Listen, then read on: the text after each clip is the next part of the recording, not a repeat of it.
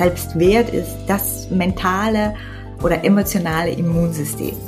Weil wenn ich mich selbst wertvoll finde, auch wenn ich nichts tue, nichts leiste, heute mal faul bin oder ein Kilo zugenommen habe, dann erfülle ich eben auch den Selbstliebebereich, aber auch dieses, äh, den Selbstvertrauenbereich ganz gut, weil ich denke mir, ich bin wertvoll für diese Welt, ja, und genauso gehe ich dann auch raus und fühle ich mich. Hi und herzlich willkommen zu einer weiteren Episode von Besser beginnt im Kopf, dem Podcast, der dir dabei hilft, dein Glück selbst in die Hand zu nehmen. Ich bin Stefan, Gründer der Mindshine App und heute habe ich wieder einen super spannenden Gast in der Show, Melanie Piegnetter. Melanie ist Autorin, Mentaltrainerin, Bloggerin, vor allem aber die Expertin schlechthin für das Thema Selbstliebe. Wir sprechen darüber, woran man merkt, dass man sich selbst etwas mehr lieben könnte. Wie Selbstliebe, Selbstwert und Selbstvertrauen zusammenhängen und wie du es schaffst, mehr Selbstliebe in dein Leben zu bringen. Viel Spaß beim Zuhören.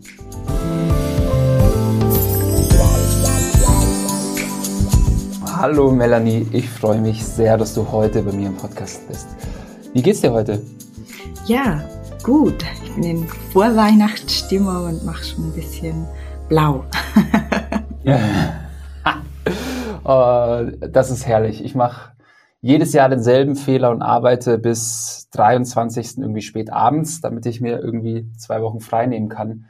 Aber blicke neidisch auf alle Leute, die schon in der Woche vor Weihnachten frei haben, weil es gibt ja noch tausend Dinge zu erledigen. Ja, das stimmt, das stimmt.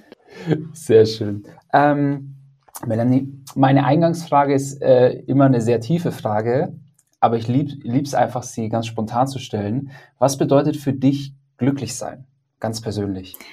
Glücklich sein bedeutet für mich, dass man, egal welches Handicap man hat, denn wir sind ja Erwachsene, jeder von uns mhm. hat irgendwie ein Problem. Also ich kenne keinen Erwachsenen, der quasi kein Problem oder kein Handicap hat. Und mhm. für mich bedeutet es eben trotz dieses Themas, trotz dieses Handicaps, äh, sein Leben zu leben und das zu tun, was einen glücklich macht. Also das Problem oder dieses Handicap, das man vielleicht auch dauerhaft hat, einfach mitzunehmen in den Urlaub, zum mhm. Tanzen, zum Surfen, wohin auch immer. Schön. Und ähm, auf einer Skala von 1 bis 10, wie würdest du dich da momentan einordnen? Ja, ich bin da ja sehr offen und ich bin ähm, so der Aktientyp. Das heißt, das ist sehr, sehr mhm. schwankungsfreudig. Ich finde es auch mhm. wichtig zu erwähnen, denn ja, glücklich sein ist nicht so eine Linearlinie und das irgendwie so nach außen zu tragen, gibt den Menschen nur das Gefühl, oh, allen anderen geht es gut. Und ich habe mhm. immer wieder so komische Hänger und so komische Gedanken. Mir geht es jetzt gerade ähm, sehr, sehr gut. Ich hatte im letzten Jahr wieder eine gesundheitlich schwere Zeit und mhm. ähm, konnte kaum essen. Und jetzt kann ich ungefähr seit no ja, jetzt kann ich ungefähr seit einem halben Jahr wieder essen. Hab irgendwie so sechs Kilo zugenommen und ja, ich genieße gerade so das Leben und den Glühwein und ähm, die, den, den Kuchen und die Weihnachtsplätzchen. Ist natürlich jetzt nicht der einzige Grund für mein Glück, aber alles andere mhm. ist auch gerade schön, schön rund. Von dem, also die Skala, Skala, ähm, ja, ich bin gerade so auf neun. Cool, sehr schön. Dein Aktienkurs ist gerade, glaube ich, auf einem, auf einem schönen Hoch. Das ist schön.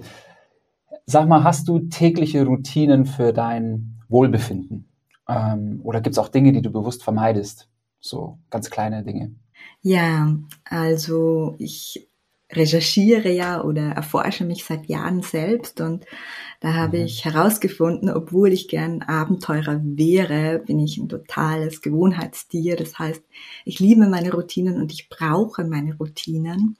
Jetzt mhm. bin ich seit einem Jahr selbstständig und das bedeutet dann, dass ich vom Nebenzimmer, wo mein Schlafzimmer ist, also vom Bett, ähm, ins Büro. Also wenn ich morgens aufwache, das dauert ungefähr dreieinhalb Stunden, weil ich einfach so langsam in den Tag starte, meine Morgenroutinen habe, Bewegung mache, ja, einfach mal den, den Morgen ganz, ganz gemütlich und in Ruhe starte mit meinen Routinen. Und ähm, das tut mir unglaublich gut. Das ist aber mhm. natürlich auch jeder, jeder Mensch anders. Und was ich schon mhm. auch mache, ist auch mal meine Routinen zu wechseln. Mhm. Was hast du heute Morgen gemacht? Oh, heute Morgen habe ich verschlafen. also ich bin irgendwie schon voll in Urlaubsstimmung. Schön. Und ähm, ja, im Moment mache ich gerade Morgenseiten. Das heißt, ich schreibe einfach auf mhm. und dann fange ich einfach mal an zu schreiben, was, egal was mir da gerade in den Sinn kommt, mhm. Gedanken, Träume, Wünsche, Probleme. Ähm, das mache ich immer so drei, vier Monate lang. Das gibt mir total mhm. viel Klarheit, vor allem wenn ich auch gerade Antworten suche im Leben oder mhm. Entscheidungen zu treffen habe. Ja, dann ähm, nehme ich mir, mache ich mir meinen Tee und dann gehe ich auf den Balkon. Oh, es ist Winter, aber ich habe einen Heizstrahler. Also das darf man, glaube ich, gar nicht laut sagen. Aber und dann trinke ich dort meinen Tee und dann heute war ich auf dem Crosstrainer, weil ich dann irgendwie dachte, ich muss ein bisschen schneller sein. Es geht sich das raus mhm. und jetzt nicht mehr aus. Genau.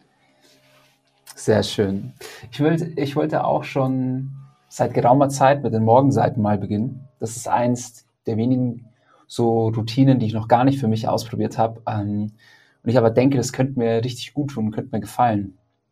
Ja. Ähm, hast du einen Tipp? Äh, oder oder gibt es vielleicht, vielleicht ist der Tipp auch kein Tipp, einfach zu, einfach zu schreiben, aber hast du einen Tipp, wie man das am besten macht? Ja, also bei den meisten liest man ja irgendwie, glaube ich, glaube, man soll 20 Minuten und zwei A4-Seiten mhm. schreiben. Äh, mhm. Das mache ich nicht. Also ich mache Routinen immer so, dass sie möglichst kurz sind, weil man hat ja oft Schön, keine Lust drauf, gerade wenn man sich noch nicht angewöhnt hat. Und dann muss es mhm. irgendwie einen Anreiz geben, okay, dann mache ich das halt schnell. Und ich glaube, gerade bei der Morgenseite ist es ganz, ganz wichtig. Also ich habe einfach ein kleines Büchchen, also nicht A4, sondern ähm, A5. Und dann nehme ich mir von, nee, eine Seite schreibst du jetzt und wenn du nur Blödsinn schreibst, egal.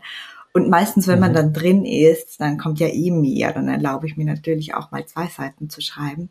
Und ich glaube, man muss alle Ansprüche hinten anstellen. Also das muss ja nicht äh, schön geschrieben sein. Das muss ja nicht, sieht ja keiner. Das muss ja nichts Sinnvolles sein. Also manchmal schreibe ich auch eben, ist mein Kopf voll leer und gaga und mir fällt heute gar nichts ein. Deshalb genauso funktioniert es auch, einfach zu schreiben, ohne dass man jetzt gleich einen mhm. Sinn sieht. Also vielleicht einfach mal mit einer ganz kleinen Menge beginnen und ein paar Tage durchhalten, weil am Anfang hat man immer so das Gefühl, gerade bei diesen Morgenseiten, es bringt doch überhaupt nichts, da kommt ja nur Blödsinn raus. Und es dauert tatsächlich, also ich mache das immer drei Monate und ich muss sagen, ich hatte auch mhm. schon mal die ersten 14 Tage, wo ich mir gedacht habe, was ist das für ein komisches Ritual? Es bringt irgendwie gar nichts. Aber es braucht halt so seinen Anlauf. Cool. Werde ich auf jeden Fall beginnen. Ähm, Melanie, du bist unter anderem diplomierte Mentaltrainerin, Mentorin für Selbstliebe, Autorin, Bloggerin, Podcasterin, ähm, ein richtiger Tausendsasser. Ähm, wie bist du eigentlich zu all dem gekommen? Was war dein Startpunkt, der dich hier hingeführt hast, wo du heute bist? Ja, es war der die größte Krise meines Lebens oder der größte Schmerz meines Lebens eigentlich, der mich hier hingebracht mhm. hat.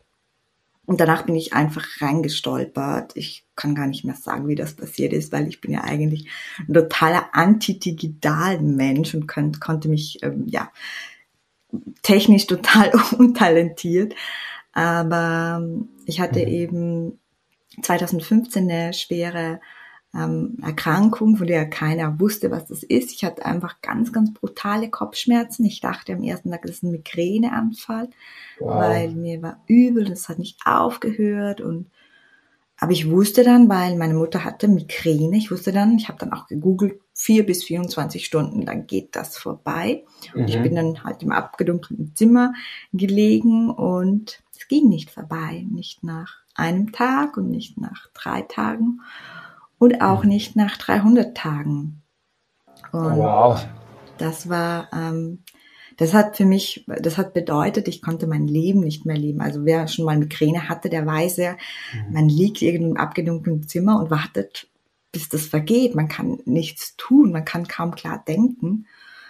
Und ja, das Einzige, was ich dann gemacht habe, ist von Arzt zu Arzt zu rennen. Ich konnte also das, es konnte mir niemand helfen, das war, war ganz, ganz schlimm. Also bis hin zu Morphinen hat auch nichts geholfen. Äh, mhm. Und ich hatte es immer, also 24 Stunden täglich in der Nacht, wenn ich aufgewacht bin. Und das ist unvorstellbar. Ja, war dann einfach, ja. man kann sich das so vorstellen, wie wenn dir jemand über Nacht dein Leben klaut, weil ich konnte nichts mehr tun von dem, mhm. was mir Freude machte. Und sogar wenn ich start, hatte ich keine Freude. Also ich konnte, ich habe keine Freunde getroffen, ich konnte nicht kochen, ich konnte nicht Urlaub fahren, ich konnte keinen Sport mehr machen. Und ich hab, musste sogar meinen Job aufgeben und habe mir dann ein Jahr Auszeit genommen. Und ich habe, glaube ich, gute 150 bis 200 Tage gebraucht, bis ich das erste Mal versucht habe, den Schmerz anzunehmen. Davor habe ich einfach nur mhm. eines nach dem anderen ausprobiert. Ich, also ich glaube, man könnte jetzt 100 Dinge aufzählen. Ich habe mein damaliges Erspartes für Privatärzte und Wunderheiler und weiß ich nicht was alles mhm. ähm, ausgegeben und hat einfach nichts geholfen. Und ich war damals wirklich so weit, dass ich bildlich gesprochen vor einem Abgrund gestanden bin und mir gedacht habe, mhm. das, was ich erlebe, ist schlimmer wie Sterben, weil es ist wie mhm. Folter am lebendigen Leib und du siehst den anderen beim Leben zu und kannst nicht mehr leben. Und da stand ich einfach vor so einem Abgrund, hatte alles probiert, nichts hat geholfen und dann kam so ein, ja, sowas, sowas Weises hoch. Ähm, ja, seit ich 19 Jahre alt bin, beschäftige mhm. ich mich mit der Kraft der Gedanken. Und dann mhm. hat so eine Stimme zu mir gesagt, naja, dann zieh halt den letzten Strohhalm, probier das halt noch aus, was du mit der Kraft deiner Gedanken machen kannst. Und auf diesem Weg, also ich habe dann mit einem Blumarbeit darüber geschrieben, wie man mhm. chronische Schmerzen durch mentale Wege lindern oder heilen kann.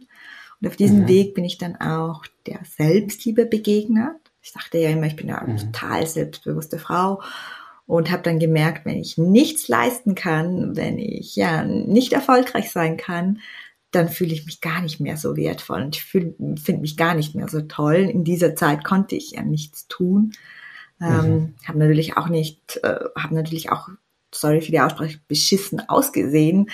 Und ja, da hatte ich plötzlich keinen Grund mehr, mich zu mögen. Und da habe ich eben bemerkt, hey, da fehlt es mir ja tatsächlich an der Liebe zu mir selbst.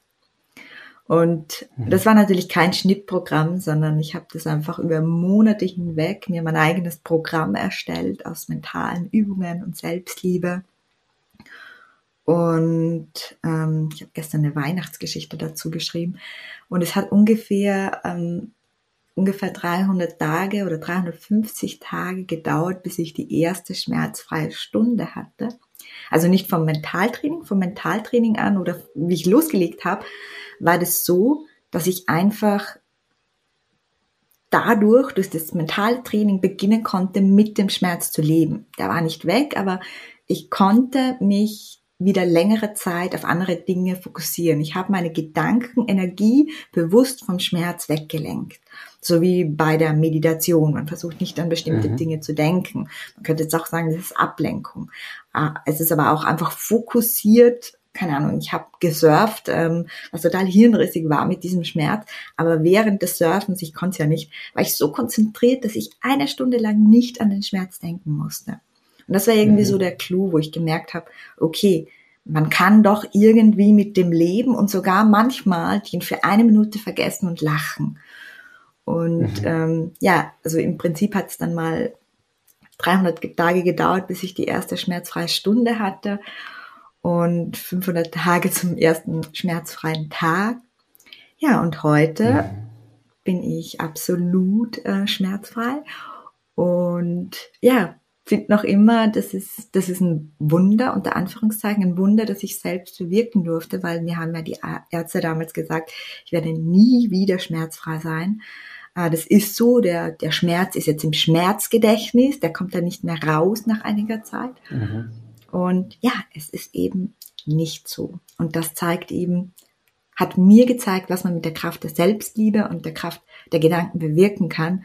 Und dann habe ich angefangen, zu schreiben. Und eine Freundin von mir hat dann gesagt, ja, mach doch einen Blog mhm. daraus. Das sind doch so tolle Dinge, trag das in die Welt hinaus. Also hat sie mir sowas gemacht, weil ich kannte mich damals nicht aus. Und dort habe ich dann jede Woche, war damals schon altmodisch, weil das war da, da 2016, begonnen, meinen Blog zu schreiben. Und aus diesem Blog wurden dann Bücher und Podcasts und Kurse und vieles mehr.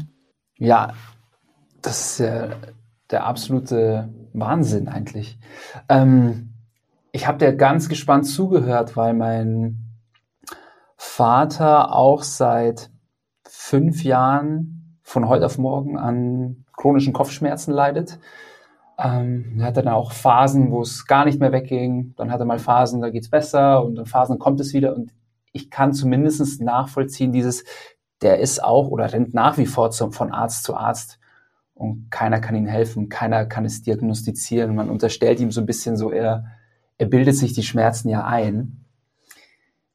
Genau, ja, genau, das ist dann so der, der Letz-, die letzte Diagnose, wenn es sonst keine Diagnose gibt. Ähm, und mal ganz unabhängig davon, was die Ursache ist, ich finde es Wahnsinn, dass man selbst äh, was tun kann, dass es einem besser geht, wenn, geht wenn, wenn schon kein anderer einem helfen kann.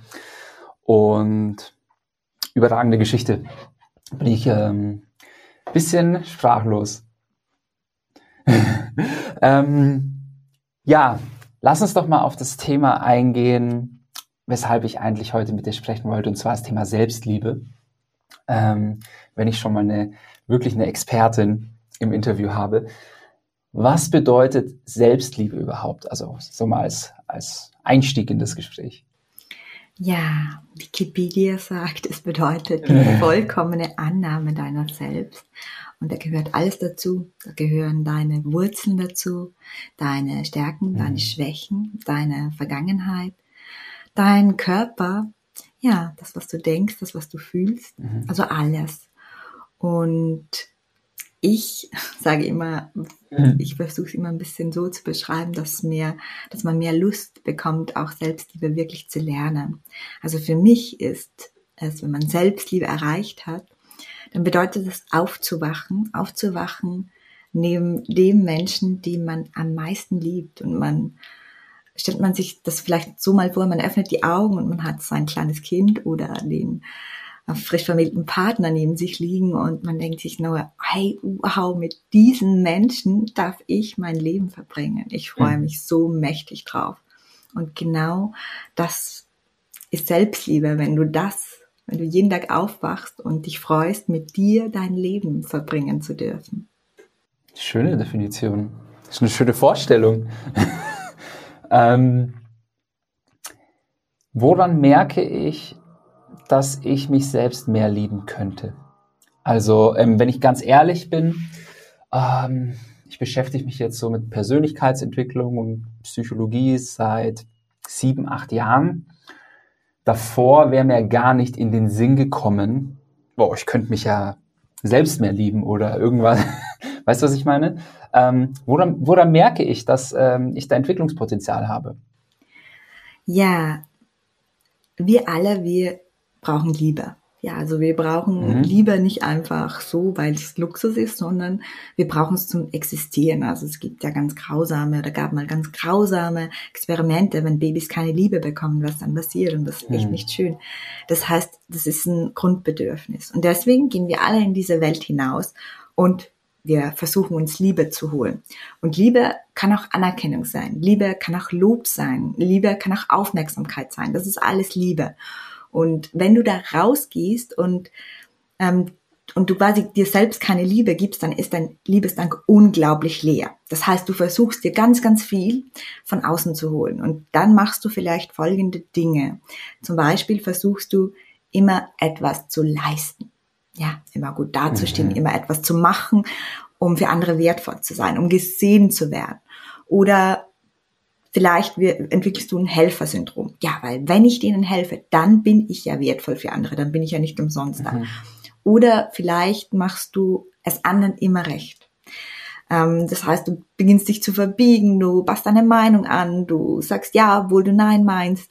Das sind alles so Anzeichen, wo du versuchst, statt Ablehnung ein Ja von anderen zu bekommen. Ja, den mag ich, mhm. der gefällt mir, der ist mir recht. Und dadurch versuchst du deinen Liebesdank aufzudanken.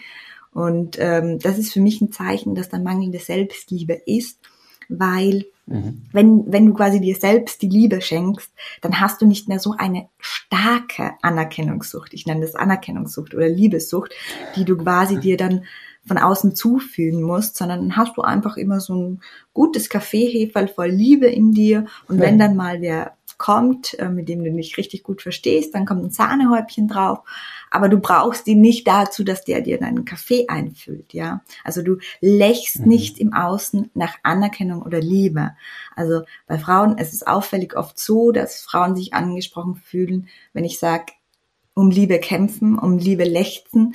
Männer fühlen sich da nicht so angesprochen, weil mhm. die eine andere Art der Liebe mehr brauchen, aber es ist auch Liebe, ja, schenk mir deine Aufmerksamkeit, gib mir Anerkennung, sag mir, dass ich toll bin oder dass ich stark bin, ja, oder mhm. das einfach das Gefühl, ähm, ja, ich komme gut an bei den anderen, aber das ist natürlich auch eine Form der Liebe. Mhm. Ähm, sehr schön. Was ich mich immer so ein bisschen frage, jetzt als Mann, fand ich, konnte ich jetzt mit dem Begriff Selbstliebe jetzt ein bisschen nicht so viel anfangen, nicht viel anfangen aber mit dem Begriff Selbstvertrauen sehr viel. Ähm, was ist denn der Unterschied zwischen den beiden Konzepten oder, oder wie, in welchem Verhältnis stehen die? Ja, ich würde ähm, sagen, also Selbstliebe, Selbstwert, Selbstvertrauen, das ist schon so ein Team. Und wenn ich, wenn cool. ich ähm, wenn ich mich selbst liebe, dann beginne ich auch mir selbst zu vertrauen. Also ich vertraue ja auch nur mhm. anderen Menschen, die ich liebe. Und Selbstvertrauen mhm. bedeutet, ist schon ein Unterschied zu Selbstliebe. Es bedeutet nämlich einfach, ähm, ja, dass ich mir vertraue. Ich traue mir etwas zu. Und das kommt oft im beruflichen Kontext oder ja, kann auch mhm. jetzt eine Mutter sein. Ich traue mich mir zu, dass ich meine Kinder gut erziehe, dass ich super gesundes mhm. Essen koche. Aber oft ist es eben das Berufliche. Ich traue mir zu, dass ich das schaffe. Ich traue mir zu, mhm. ohne Vorbereitung in dieses Gespräch zu gehen, weil ich einfach weiß, dass ich das kann. Also das ist Selbstvertrauen aber Selbstvertrauen hat auch immer viel damit zu tun, was mache ich, was kann ich. Und Selbstliebe mhm. ist sozusagen das Nackte. Also finde ich mich auch dann gut, wenn ich hier ähm, vielleicht nicht so sprachfertig wäre. Oder wenn du diesen mhm. erfolgreichen Podcast hier nicht hättest, findest mhm. du dich auch dann gut. Ja, also das war so, was mir die Augen geöffnet hat. Ja, oh, ich finde mich mhm. gut, wenn ich erfolgreich bin, wenn ich ja, wenn es leiste, wenn ich gut aussehe. Aber wenn es eben nicht der Fall ist, finde ich mich dann auch gut. Und da habe ich gemerkt, da ist noch mhm. ein bisschen ein Mangel da. Und wenn wir ganz ehrlich sind, mangelt es den meisten ein bisschen daran. Und ich finde, ein super Thema ist das Selbstwert, weil das mhm. holt eigentlich Männer und Frauen ganz gut ab. Und das ja. ist sozusagen der Beginn. Selbstwert ist das, im, das mentale oder emotionale Immunsystem. Weil wenn ich mich mhm. selbst wertvoll finde, auch wenn ich nichts tue, nichts leiste, heute mal faul bin oder fünf Kilo zugenommen habe, dann, ähm, mhm. dann erfülle ich eben auch äh, den Selbstliebebereich, aber auch dieses, äh, die, den Selbstvertrauenbereich ganz gut, weil ich denke mir, ich bin wertvoll für diese Welt, ja, und genauso gehe ich dann mhm. auch raus und fühle ich mich. Mhm. Ja, das finde ich hast du ähm, schön erklärt, wie das, wie das alles zusammenhängt. Und ich finde es schön, dass das alles ein Team ist, ähm, dass man das eine das andere beeinflusst. Selbstwert habe ich jetzt verstanden, ist so ein bisschen der Kern, die Basis. Und ich kann mir gut vorstellen, dass Selbstwert auch viel mit Glaubenssätzen zu tun hat. Also was glaube ich über mich selbst ist wahr. Ähm, und ich habe schon oft über Glaubenssätze gesprochen hier in den Podcast oder beziehungsweise meine Gäste haben oft darüber gesprochen. Und wo ich, wo ich, worin ich mich immer sehr schwer tue, ist, wie identifiziere ich denn überhaupt diese Glaubenssätze? Weil ich denke, das ist wahr, das ist gegeben, das ist Fakt. Ähm, aber die sind ja irgendwo auch in meinem Unterbewusstsein. Ja? Ich renne ja jetzt nicht mit einem Zettel in meinem Geldbeutel rum, mhm. so, das glaube ich über mich. Wie, wie identifiziere ich die? Ich meine, die meisten machen da eine ganz einfache Methode. Ich zähle dir fünf mhm. Glaubenssätze auf. Oh, die zwei stimmen. Ich zähle dir 100 Glaubenssätze auf und du merkst, oh mein Gott, 25 treffen auf mich zu. Ich merke, das ist wahr, ich glaube an das. Und das ist ja oft ein echt ein Thema für die, die sich dann intensiv mhm. damit beschäftigen. Ähm, Klar, vielleicht musst du mal Glaubenssätze hören. Also einer der häufigsten Glaubenssätze ist, ich bin nicht gut genug. Und ich glaube, von dem kann man mhm. schon ganz, ganz viele runterbrechen. Vielleicht ist es nicht ganz gut genug, aber vielleicht ist es ein Bruder, eine Schwester zum Beispiel, nicht liebenswert genug, ich bin nicht klug genug, nicht erfolgreich genug, nicht schön genug, nicht schlank genug. Also ich glaube, da kann man schon, mhm. schon mal schauen, welcher, ähm, welcher fühlt sich denn leider noch stimmig an. Und mhm. dann gibt's natürlich aber Tausende, wie zum Beispiel, ja, ich bin nicht liebenswert oder ich bin nicht wertvoll oder ich habe nichts Besseres verdient. Und da denkt man sich dann, wow, wie soll ich denn die alle auflösen? Und ich glaube, da ist ganz wichtig zu verstehen, stellt man sich mal so einen Baum vor mit Wurzeln. Er hat ganz viele kleine mhm. Wurzeln, ja. Und der Stamm ist sozusagen vom Stamm weggehen ähm, alle Wurzeln, ja. Und ähm, das, das, Ziel ist es nicht, jetzt diese einzelnen Wurzeln abzuschneiden. Also der Baum ist natürlich kaputt, weil sonst würden wir ihn nicht fällen wollen. Ähm, sondern wirklich den Stamm, ja, womit du quasi alle Wurzeln kappst. Und das heißt, es ist wichtig, dass du deinen Kernglaubenssatz findest. Und das ist jetzt gar mhm. nicht so schwierig, weil meistens eben diese Ich bin nicht genug Sätze dahinter stecken.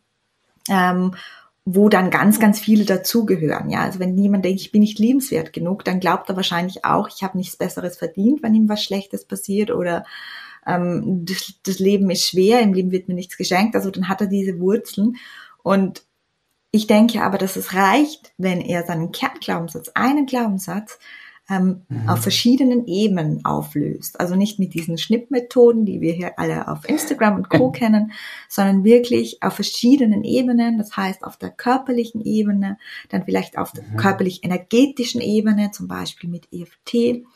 Dann natürlich auf der mentalen Ebene, also der Verstand, der muss da mitziehen. Mhm. Ähm, ja, und dann auch so ein bisschen für die Seele, also so, so eine Ritualebene, ja. Super spannend. Ähm, wie denn genau? So, ähm, ich habe jetzt quasi vielleicht für mich einen Glaubenssatz identifiziert, ja, wo, worin ich nicht genug bin. Mir kommt es eher so ein bisschen aus dem Sport, ähm, weil ich immer sehr sportlich war, aber so richtig erfolgreich im Sport war ich nie. Deswegen habe ich so vielleicht jetzt den Glaubenssatz so, ich bin eh nicht gut genug, um irgendwie erfolgreich zu sein im Sport. So, deswegen laufe ich halt manchmal ein bisschen, aber eigentlich bin ich irgendwie kein Sportler und kein Läufer und kein und so weiter und so fort. Wie kann ich jetzt anfangen, so einen Glaubenssatz aufzulösen? Du hast jetzt so die verschiedenen Ebenen genannt, aber was sind so Werkzeuge, wie ich jetzt so direkt anfangen kann? Ja, also speziell zu deinem Beispiel würde mir jetzt einfach mal die Frage einfallen, das hat jetzt aber noch wenig mit den Glaubenssätzen zu tun. Mhm. Ja, willst du denn sportlich erfolgreich sein? Ist es denn ein Herzenswunsch? Ist das dein Wunsch? Ah. Kommt das von dir? Wahrscheinlich äh, nicht zu 100 Prozent. Ne? Ich glaube, früher war es mehr der Wunsch von meinem Vater, dass ich äh, super erfolgreich im Fußball bin. quasi ähm, die verlorene Karriere meines Vaters soll sich fortsetzen. Hat nicht ganz so hingehauen. Ähm, und jetzt ist es eigentlich eher so, wenn ich so ganz tief in mich schaue, will ich eigentlich gar nicht irgendwie erfolgreich sein im klassischen Sinne im Sport, dass ich jetzt tolle Zeiten laufe oder Bestmarken erziele und so weiter und so fort. Jetzt würde es mir, glaube ich, schon reichen, wenn ich einfach nur mich gesund und aktiv fühlen würde. Okay. Okay. Ja. Also ich denke, also durchaus, um das jetzt so zu generalisieren, mhm. nicht auf deinen Glaubenssatz allein zu beziehen, äh, dass es mal wichtig ist ähm, oder eine Möglichkeit ist zu schauen, woher habe ich denn den Glaubenssatz? Mhm. Einfach um mal festzustellen, ist das mein Glaubenssatz oder hat mir den auferlegt? Und ja. wenn man jetzt so ein bisschen visueller Typ ist oder ähm, einfach so Rituale mag, kann es auch ganz schön sein, diesen Satz zurückzugeben und zu sagen, hey, das ist nicht, ist nicht mein, ist nicht mein Satz. Das, das wolltest ja du. Also einfach so eine Visualisierung mhm. machen, wo ich das wieder zurückgebe und der andere sagt, ja, okay, stimmt, danke, ist meiner, nehme ich wieder zurück. Äh, vielleicht auch im meditativen Zustand, auch sich vielleicht wirklich dieses Okay zu holen von dem anderen. Ähm, mhm.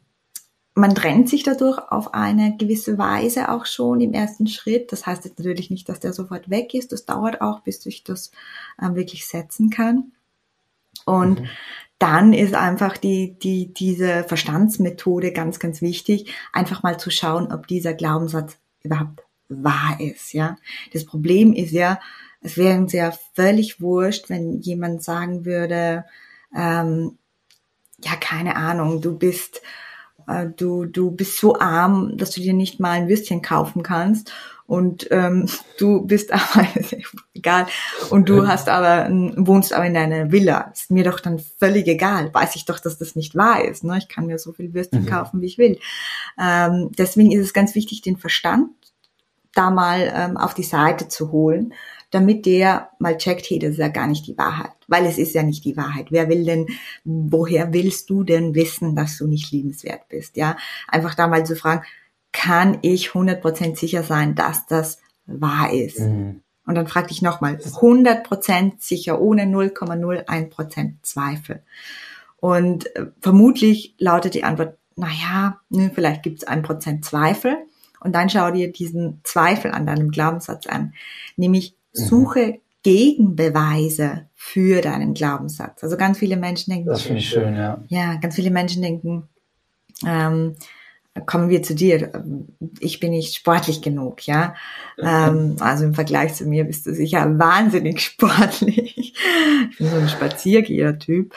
Ähm, und ähm, dann gibt's vielleicht aber in deinem Leben schon Beweise, ja. Also indem du mal sagst, mhm. na ja, so unsportlich schaue ich in den Turnschuhen, die ich mir gekauft habe, gar nicht aus. Oder ich habe mal dies gemacht, ich habe mal das gemacht. Ich war ja eigentlich einmal die Woche ähm, oder ich, ich bewege mich einmal die Woche oder keine Ahnung, ich mache Schulterübungen vom PC, ganz egal. Ich nehme jetzt mal einen anderen mhm. Glaubenssatz. Ich bin nicht liebenswert genug, ja. Da gibt so mhm. gibt es vermutlich tausende Beweise, die man nicht sieht, weil Glaubenssätze und sie eine Filterbrille aufsetzen. Ich nenne mal so ein mhm. Beispiel. Jemand, jemand, ja. der sich nicht gut genug fühlt. Ne? Eine, eine junge Frau und die geht ins Büro und macht eigentlich einen guten Job, aber heute macht sie einen Fehler. Und dann kommt der Boss zu ihr und er sagt ihr, ja, so das mit dem Newsletter war super, aber du da bei den Akten ist ein Fehler passiert. Also da bitte genauer aufpassen, das darf nicht nochmal passieren. Und dann geht sie nach Hause und holt ihr Kind ab und das Kind weint und sie tröstet das Kind und das Kind lässt sich nur von ihr trösten und dann ruft die Freundin an, weil sie so gern mit ihr redet und dann macht sie auch noch Lasagne und der Mann sagt, du machst die beste Lasagne, die es überhaupt gibt. Und ähm, all das das Kind, das sich nur von ihr trösten lässt oder die Freundin, die jede Woche mit ihr reden will, weil es einfach so wertvoll ist, mhm. mit ihr zu reden oder der Mann, der abends heimkommt zu ihr, zu ihr, weil er sie will und der sagt, hey, du machst die beste Lasagne. Das sind alles mhm. Beweise dafür, dass sie gut genug ist. Aber abends liegt mhm. sie im Bett und woran denkt sie? Sie denkt an dieses eine mögliche Beweisstück, nämlich den Fehler, den sie in der Arbeit gemacht hat, wo sie der Boss gerügt hat, der eventuell mhm. dafür verantwortlich ist, dass sie einen Beweis dafür hat. Na siehst du, mhm. ich habe es ja gewusst, ich bin nicht gut genug. Und da haben wir wirklich so eine Filterbrille auf, weil mhm. unser Gehirn sucht im Außen immer das, was es im Innen kennt. Und wenn ich jetzt im Innen überzeugt bin von ich bin nicht gut genug, dann sehe ich im Außen immer nur die Beweise die mir das bestätigen. Wir kennen das mit den roten Autos, oder? Man will sich ein rotes Auto kaufen und auf der Straße sind überall nur mehr rotes Auto, Autos. Das ist die Funktionsweise unseres Gehirns. Und deswegen können mhm. wir, wenn wir beginnen, Gegenbeweise, am besten schriftlich, ist immer besser für die Beweislage, zu sammeln. Was macht mich, wo sind die Gegenbeweise? Was macht mich, warum bin ich, ähm, was könnte was ist ein Beweis dafür, dass ich sportlich bin? Was ist ein Beweis dafür, dass ich sportlich genug bin oder liebenswert genug oder gut genug oder mhm. klug genug? Mhm. Ähm, ich finde es total toll, du hast mich mega abgeholt, weil ich bin schon immer ein sehr rationaler Typ gewesen und ähm, bin auch, keine Ahnung, Meditation immer sehr rational gegenübergestanden und so weiter und so fort. Und so ein bisschen so diese Detektivarbeit, da sehe ich mich gerade total drin wieder. Das ist für mich so, dem kann ich komplett so logisch folgen. Ja, ich bin äh, sehr froh, dass du das äh, gesagt hast, dass das ein guter Weg ist, um einen Selbstzweifel aufzulösen. Ich kann mir so richtig vorstellen, wie ich so mein Notizbuch zücke und dann so Beweise suche und die dann einfach niederschreibe. Ähm, aber trotzdem schon krass, was uns ähm, unser Gehirn eigentlich da so ein bisschen dann auch gegen uns arbeitet. Ähm, wenn es uns schwerfällt, ohne diese aktive Arbeit dagegen, ähm, das überhaupt wahrzunehmen. Ja. Aber ähm, also wir sind ja noch immer der Boss unserer Gedanken. Auch wenn die einen halben Tag lang machen, was sie wollen, sind wir da noch immer der Boss. Also wir können noch immer da reingehen und sagen, hey, stopp, das will ich jetzt nicht. Du gehst mal auf Urlaub. Ich bin nicht gut genug und mhm. liebenswert. Und dann lade ich mir neue ein. Cool. Ähm, jetzt bin ich auf den Geschmack gekommen. Was sind denn so deine Lieblingswerkzeuge, um Selbstliebe zu lernen? Also wir haben jetzt von den Glaubenssätzen haben wir schon gesprochen. Ähm, was gibt es noch so? Ja, also Glaubenssätze haben ja unglaublich viel mit Selbstliebe mhm. zu tun. Es gibt so ein paar mhm. Dinge, die die Selbstliebe schwer machen oder blockieren. Und das mhm. sind auf jeden Fall Glaubenssätze, die man auf dem Weg zur Selbstliebe eben auflösen darf. Und auch immer mhm. ganz wichtig, das geht nicht von heute auf morgen. Das ist ein Prozess, ein Weg. Ja. Und da braucht man auch passend zur Selbstliebe liebevolle ähm, Geduld. Ja, mhm. ich denke, was auch noch ganz, ganz wichtig ist beim Thema Selbstliebe, ist eben den Selbstwert zu stärken, die Selbstwirksamkeit wahrzunehmen und so auch das Selbstvertrauen zu stärken. Das heißt einfach auch mal drauf zu, zu schauen, was habe ich denn schon gemacht, was habe ich denn schon geschafft. Also ich liebe ja Rückblicke und mhm. mache das dann auch regelmäßig und dann sitze ich irgendwie abends mit meinem Partner zum Essen und sage, boah, ich bin so toll, schau, was ich da alles heuer oder letzte Woche geschafft habe. Und es gibt mir auch wirklich so dieses Gefühl, hey, ich bestimme mein Leben und, also das ist auch so ein wichtiges Gefühl, ja, ich bin nicht ausgeliefert, ich bestimme mein Leben und natürlich kriege ich da Vertrauen in, in mich, weil ich habe das bewirkt, ja. Also das ist, äh, denke ich, ein wichtiger Punkt. Auch ein wichtiger Punkt ist das Selbstbild dass man an seinem Selbstbild mhm. arbeitet, dass man sich mal bewusst damit beschäftigt, wie sieht denn mein Selbstbild aus? Wie sehe ich mich denn? Weil wir glauben ja, wir glauben ja und alle sehen uns so und beschäftigen uns eigentlich nie damit, dass uns jeder mit anderen Augen betrachtet. Und gerade wenn man einen niedrigen Selbstwert hat, ist die Wahrscheinlichkeit sehr, sehr hoch, dass man ein verzerrtes Selbstbild hat, das eben wesentlich schlechter ist als das Fremdbild, so wie mich andere sehen. Und das finde ich mhm. auch ganz, ganz wichtig, einfach mal zu schauen, wie sehe ich mich? Und ich unterteile es dann ganz gern in Lebensbereichen, weil mhm. wir haben in manchen Lebensbereichen ein sehr positives Selbstbild und in anderen vielleicht noch ein, ein ganz negatives. Also ich nenne mal ein mhm. Beispiel. Nehmen wir die, die, die Dame von vorhin, die einen Fehler in der Arbeit gemacht hat. Ähm, ja, die hat, die ist auch Mama und da hat sie ein total positives Selbstbild. Ja, also sie fühlt sich wirklich so als mhm. gute Mama und die gibt sich da richtig Mühe und hat aber das Gefühl, das habe ich voll im Griff. Ja, also Skala von 0 bis 10, 9, ja. Sie fühlt sich so richtig als gute Mama. Und in der Arbeit, mhm. da fühlt sie sich aber, da hat sie so den Glauben, sie bin nicht gut genug und oder klug genug und da fühlt sie sich aber nur wie eine 2. Also das kann sehr variieren und wir, wenn wir uns das mal genauer anschauen, dann bekommen wir eben die Bereiche, wo wir arbeiten können. Hey, hey, da ist mein Thema. Ich fühle mich nicht gut genug. Oder vielleicht ist auch dieser Satz, ich darf nicht erfolgreich sein oder nicht erfolgreicher als meine Eltern. Da gibt es ja tausend Optionen. Und sich das mal anzuschauen, mhm. in welchen Lebensbereichen habe ich denn nicht so ein positives Selbstbild über mich? Und dann auch mal zu fragen, wenn die gute Fee über Nacht käme und mein Selbstbild in diesem Lebensbereich würde sich komplett verändern. Ich würde aufwachen und würde sagen, hey, im Bereich Job und Berufung habe ich so ein positives Selbstbild, dass ich denke, ich kann alles erreichen, ich bin wahnsinnig klug und erfolgreich. Was wäre denn dann anders? Was würde ich dann über mich denken? Was würde ich dann anders machen? Was würde ich über mich sagen? Was würde andere sagen? Und wenn man sich diese Fragen beantwortet, dann kriegt man ganz, ganz viele wertvolle Antworten und manchmal sogar glasklare Handlungsschritte. Schön. Ganz toll. Ich schaue ich schau ganz leicht nach rechts auf unsere Uhr und ähm, unser Podcast neigt sich langsam gegen Ende. Ähm, Du hast aber echt schon ganz tolle Insights ähm, rübergebracht und hast mich echt inspiriert, ähm, ein bisschen äh, auf Detektivarbeit zu gehen, meinen Glaubenssätzen gegenüber. Ich würde gerne aber noch zwei Fragen zum Abschluss stellen. Und zwar die erste ist, wenn du die Google-Startseite für einen Tag hättest, welche Message würdest du da drauf packen? Du bist genug.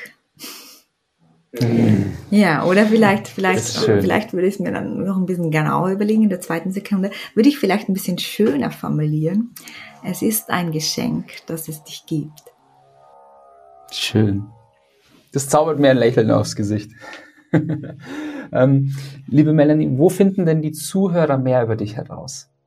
Ähm, ja, auf meiner Webseite honigperlen.at oder auf Instagram, also überall mal Honigperlen eingeben, dann kommt wahrscheinlich mhm. Instagram, meine Webseite, meine Kurse, Spotify, ich habe auch einen Podcast oder iTunes. Ja, genau. Super cool. Packen wir alle Links in die Show Notes, damit ihr möglichst schnell euren Weg zu Melanie findet. Melanie, ganz lieben Dank für deine Zeit. Ähm, es hat mir super viel Spaß gemacht. Ähm, war wirklich schön mit dir. Ja, danke. Mir hat es auch Spaß gemacht. Super. Bis bald. Tschüss. Ciao. Wow, das war ein wunderbares Gespräch mit Melanie. Diese drei Dinge nehme ich für mich persönlich mit. Erstens, besser beginnt wirklich im Kopf. Ich finde es einfach unfassbar inspirierend, wie Melanie allein durch ihre Gedanken ihre chronischen Kopfschmerzen selbst therapiert hat. Zweitens, Lass uns doch alle ein bisschen Detektiv spielen und nach Beweisen gegen einen negativen Glaubenssatz suchen und diese Beweise uns immer wieder vor Augen führen. Und drittens, Selbstwert ist die Wurzel von Selbstliebe.